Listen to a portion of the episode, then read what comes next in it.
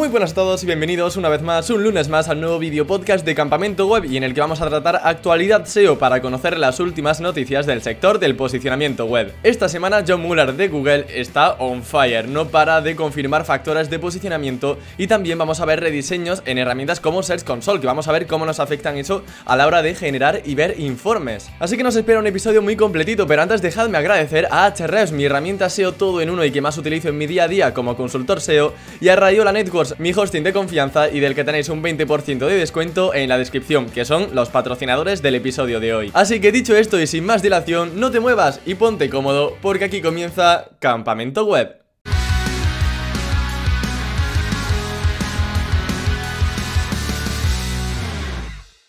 Empezamos con buenas noticias al menos para España y es que como sabréis, desde hace ya varios años Google Noticias cerró en España. Quizás algunos de vosotros lo conoceréis como Google News, que es lo mismo. La buena noticia es que desde hace poquitos días eh, Google Noticias ha vuelto de forma oficial a España. Es algo que ya se sabía que iba a suceder, pero siempre está bien confirmarlo y que llegue el momento exacto en el que se cumple con lo prometido. Si tu web ha aparecido estos días en Google Noticias dentro de Search Console, vas a ver que debajo de resultados de búsqueda y debajo de Discover hay una nueva pestaña que es justamente Google Noticias. Entonces, en el caso de que tus webs, tus noticias empiecen a aparecer en esta nueva aplicación que bueno, lleva en todo el mundo mucho tiempo y en España cerró y ahora vuelve como digo, verás ahí una gráfica nueva donde verás impresiones, clics y la visibilidad que se le ha dado a cada URL, ¿no? O sea, a cada noticia. ¿Por qué esto es tan positivo? Bueno, es positivo principalmente porque diversificamos el tráfico. Ya sabemos que eh, a veces es un poco conflictivo, un poco tedioso lidiar solamente con Google como principal fuente de tráfico sobre todo si trabajamos el SEO y tenemos el tráfico orgánico como nuestro principal pilar. Y esto al fin y al cabo pues nos da posibilidades de conseguir tráfico por vías alternativas. Todo, eso sí, dentro del ecosistema Google, pero bueno, ya tenemos Discover, tenemos las noticias destacadas, tenemos el propio SEO eh, propiamente dicho, valga la redundancia. Y luego también tenemos, por ejemplo, SEO para YouTube. A esto le sumamos ahora Google Noticias, que bueno, muchos países, como digo, ya lo estaban disfrutando desde hace años y en España eh, llegó un momento en el que cerró por temas legales, eh, por lo que es una buena noticia por supuesto, tener una nueva fuente, una nueva oportunidad de conseguir tráfico que no sea solamente las SERPs de Google. No obstante, todavía en España tiene un porcentaje muy poco representativo del total del tráfico que recibe una página web, por ejemplo hablando de medios de comunicación. Mirad, según reporta Iñaki Soria, según las estadísticas de los medios que están en Compass de Marfil, el 23 de junio, hace poquitos días, el tráfico por Google Noticias representó tan solo un 0,09% versus, por ejemplo, Portugal, donde llega al 12%, o Francia, donde representa un 8%. Pocas horas después, Iñaki Soria confirmó que, bueno, el tráfico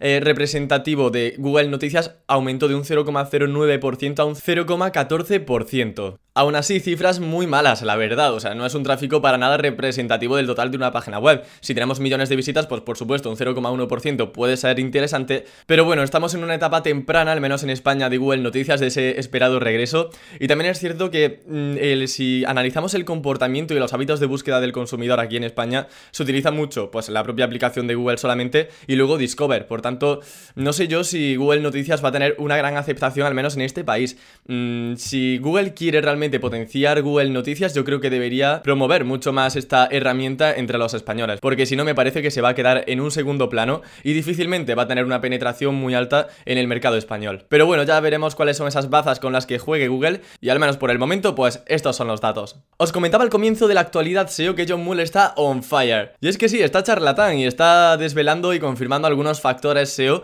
de los que algunos, de hecho, nunca se había hecho mención. Así que vamos a ver un pequeño recopilatorio, vamos a ir muy rápido para mm, no estar aquí media hora hablando de los factores de, John Muller. Em, vamos a ver algunos de ellos y al menos los que a mí me han parecido más interesantes. Lo primero, John Muller ha confirmado que la keyword en el dominio es un factor de ranking. Esto es algo que se lleva diciendo muchísimo tiempo, ¿no? Tener la palabra clave eh, en el dominio que ayuda a posicionar, pero había mucha gente escéptica, gente que decía que no era verdad, gente que decía que sí. Por ejemplo, esto se hacía muchos años atrás, donde con un dominio exacto tenías muchas más oportunidades de posicionar. Por ejemplo, si yo quería posicionar para vuelos baratos, si yo tenía vuelosbaratos.com, eso me daba un plus de posicionamiento muy alto con respecto a la competencia. Sin embargo, este factor de ranking ha ido aminorizando esa importancia dentro de los rankings y ahora mismo ya no es tan importante. Y esto es lo que confirma John Muller.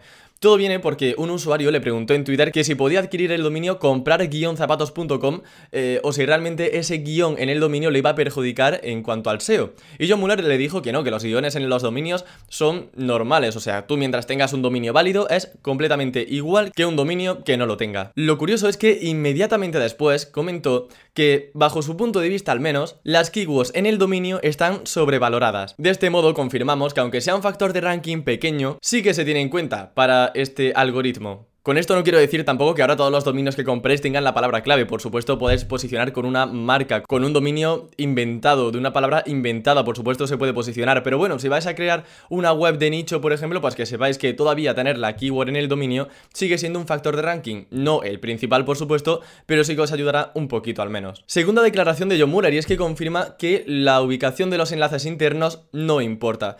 Aunque esto es una verdad a medias, me explico. John Muller comenta que lo más importante es que los enlaces internos sean contextuales, es decir, que no tengamos un enlace interno donde pongamos un leer más, un clic aquí, sino que tenga la palabra clave. Si yo enlazo a una URL que habla sobre fundas para móviles, mi anchor text, el texto de anclaje, tiene que ser fundas para móvil o algo similar. ¿Por qué? Porque así estamos ayudándole a Google a interpretar que esa URL habla sobre fundas para móvil. Pero un clic aquí, un ver más, todo eso no contextualiza en absoluto ese enlace de destino. Y lo siguiente que comenta, aparte de que tenemos que hacer enlaces contextuales, es que ayudan también al crawleo, al rastreo de esas URLs, porque gracias a esos enlaces internos Google puede pasar más fácilmente de una URL a otra. Dicho esto, el consejo que yo quería daros en, en esta actualidad SEO con respecto a esta declaración de John Muller es que aprovechéis los enlaces internos del menú principal y del footer, del pie de página. Porque si enlazáis a las URLs que más os interesan de vuestra página web, vas a ayudar a que Google las descubra fácilmente y pase más por ellas. Por supuesto, también lo que tenemos que hacer es enlazarlas con la keyword principal, como digo, para potenciar esa palabra clave y que Google entienda que esa URL de destino tiene que ver con un tema en concreto. Tercera declaración de John Muller. Yo no sé si os habéis percatado o os, os ha pasado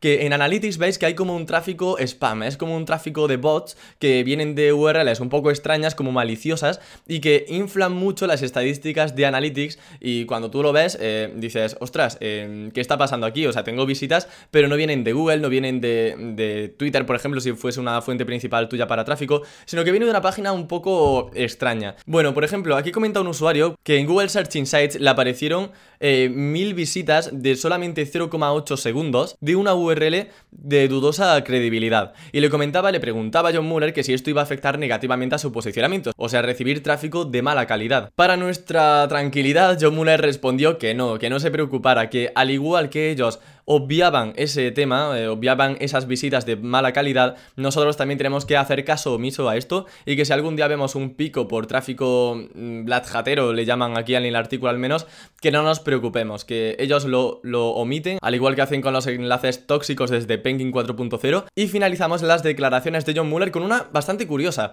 y es que comenta que Google solo rastrea los primeros 15 megabytes de contenido HTML de una URL. Es decir, que si tu texto en la página web en HTML pesa más de 15 megabytes, Google solo va a rastrear esos 15 megabytes. Ahora bien, no os preocupéis porque aquí no se cuentan embeds ni tampoco imágenes, porque hay imágenes que a lo mejor pesan un mega, con que tengas 10 imágenes y bueno, igual un poquito más de 10 imágenes y un texto bastante importante, un texto bastante extenso, ya llegarías a los 15 megabytes. Pero no os preocupéis que podéis usar galerías de fotos, lo que queráis, porque aquí solo se tiene en cuenta el texto, lo que son palabras en HTML. Y podéis estar tranquilos, como digo, que 15 megabytes en HTML es muchísimo. Igualmente hay SEOs un poco escépticos que comentan que no saben si esto es verdad, que si la cifra va a variar un poco más a la baja o a la alza. Yo sinceramente no tengo pruebas, no he hecho experimentos con respecto hasta dónde puede llegar a crawlear Google un contenido en HTML, por lo que... Eh, no nos queda, al menos a mí no me queda otra que fiarme de lo que dice John Muller hasta que alguien haga un experimento o yo por ejemplo haga un experimento y demuestre lo contrario. Igualmente, no tengo la necesidad porque nunca he tenido un contenido HTML tan pesado, ¿vale?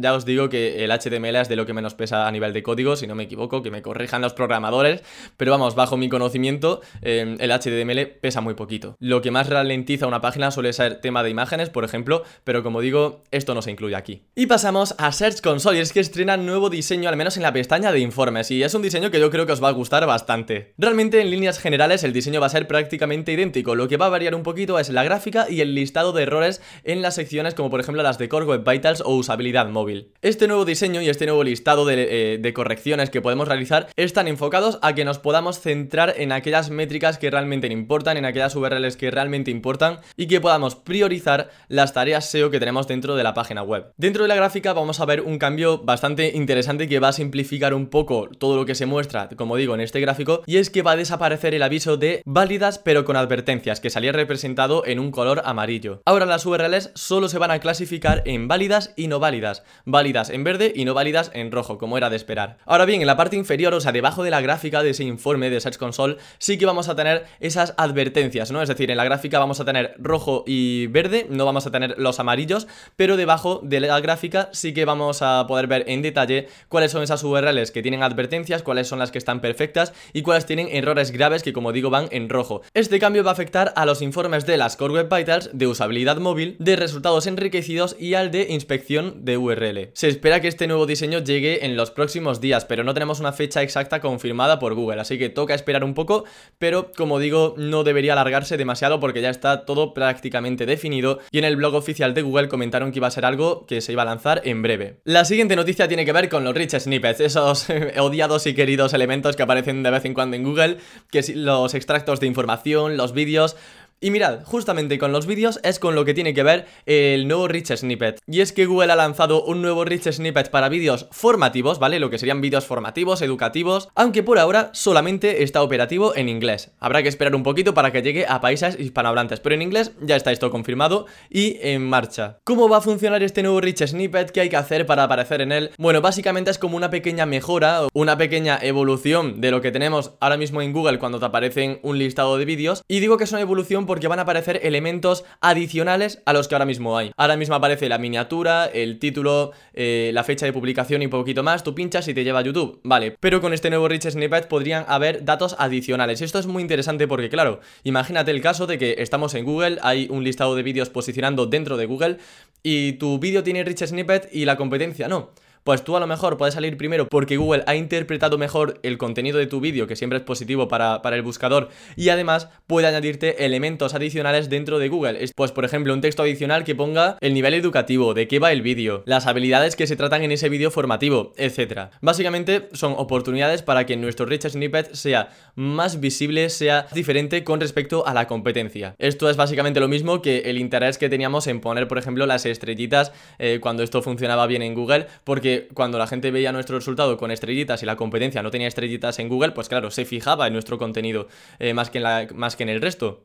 O cuando poníamos emoticonos dentro de los titles, ¿con qué objetivo? Pues para que la gente se fije más en ese resultado. En este caso va a ser un poco lo mismo. Podemos posicionar correctamente sin esto, por supuesto, pero si lo tenemos, igual Google nos añade etiquetas, contenido, texto nuevo, que va a hacer que nuestro resultado destaque frente a los demás. Para que esto funcione en los vídeos formativos tenemos que utilizar dos datos estructurados, que son Video Object y Learning Resource. Igualmente os voy a enlazar en la descripción al comunicado oficial de Google donde también ponen ejemplos del código que hay que poner para que esto funcione correctamente y que de hecho pues simplemente podáis copiar y pegar. Las declaraciones oficiales de Google con respecto a este nuevo Rich Snippet eh, son las siguientes, es que dicen que cuando proporcionas información específica de aprendizaje como el nivel educativo, el concepto y las habilidades que se tratan en el vídeo, Google puede entender mejor el contenido de tu vídeo y proporcionar una experiencia mejorada que ayuda a los usuarios a encontrar el contenido adecuado. Por tanto, pues como digo, esto nuevamente aquí Google hace hincapié en que puede ayudar tanto a Google como al usuario a interpretar mejor el contenido, a un mejor posicionamiento y sobre todo a tener una mayor visibilidad dentro de Google. No sabemos si esto será un factor directo de ranking, o sea que por tener este, em, este dato estructurado, nuestro vídeo informativo va a posicionar mejor en Google que otros, pero lo que sí está claro es que si nos ponen etiquetas, texto adicional, como digo, vamos a tener ese plus en cuanto a visibilidad del Rich Snippet. Y ya para finalizar vamos con la herramienta gratuita del mes, que es una que he descubierto gracias a Aleida Solís en un tweet que puso, que se llama AWR Search Anywhere. Como su nombre indica, eh, tiene que ver con la geolocalización. Y es súper interesante porque con esta extensión de Google Chrome puedes configurar desde qué país y en qué idioma quieres hacer una búsqueda en Google. Y de esta manera vas a tener las SERPs de todo el mundo, o sea, puedes hacer consultas internacionales para ver cómo estás posicionando en un determinado país, en un determinado idioma o incluso ver la competencia de un país o de un idioma para sacar más ideas de keywords, ver cómo lo hace la competencia en otros países e inspirarte en definitiva en estrategias SEO que vayan más allá de tu país de origen. Hay otro plus que se llama GS Location Changer, que también os dejo enlazada en la descripción, que pesa un poquito menos que esta, pero vamos, ambas tienen una funcionalidad bastante similar. Podéis probar las dos y quedaros con la que tiene una mejor experiencia. A mí me gusta mucho el funcionamiento que tiene la primera, así que la voy a mantener porque a nivel de usabilidad y de diseño me parece bastante simple e intuitiva y bueno, pues me gusta bastante. Pero bueno, ya cuestión de gustos de cada uno que elijáis la que queráis. Como digo, son herramientas muy buenas para SEO internacional y para inspirarnos. Aunque no estés en otros países operando, sería interesante analizar qué está pasando más allá de tus fronteras. Y bueno, pues hasta aquí el video podcast de hoy. Muchas gracias por llegar hasta el final y recuerda darle un like, suscribirte, activar la campanita y si estás escuchando el podcast, valorarme con 5 estrellas que me haría muy feliz. Así que nada más, nos vemos y escuchamos el próximo lunes con más contenido SEO para optimizar tu web al máximo. Hasta la próxima.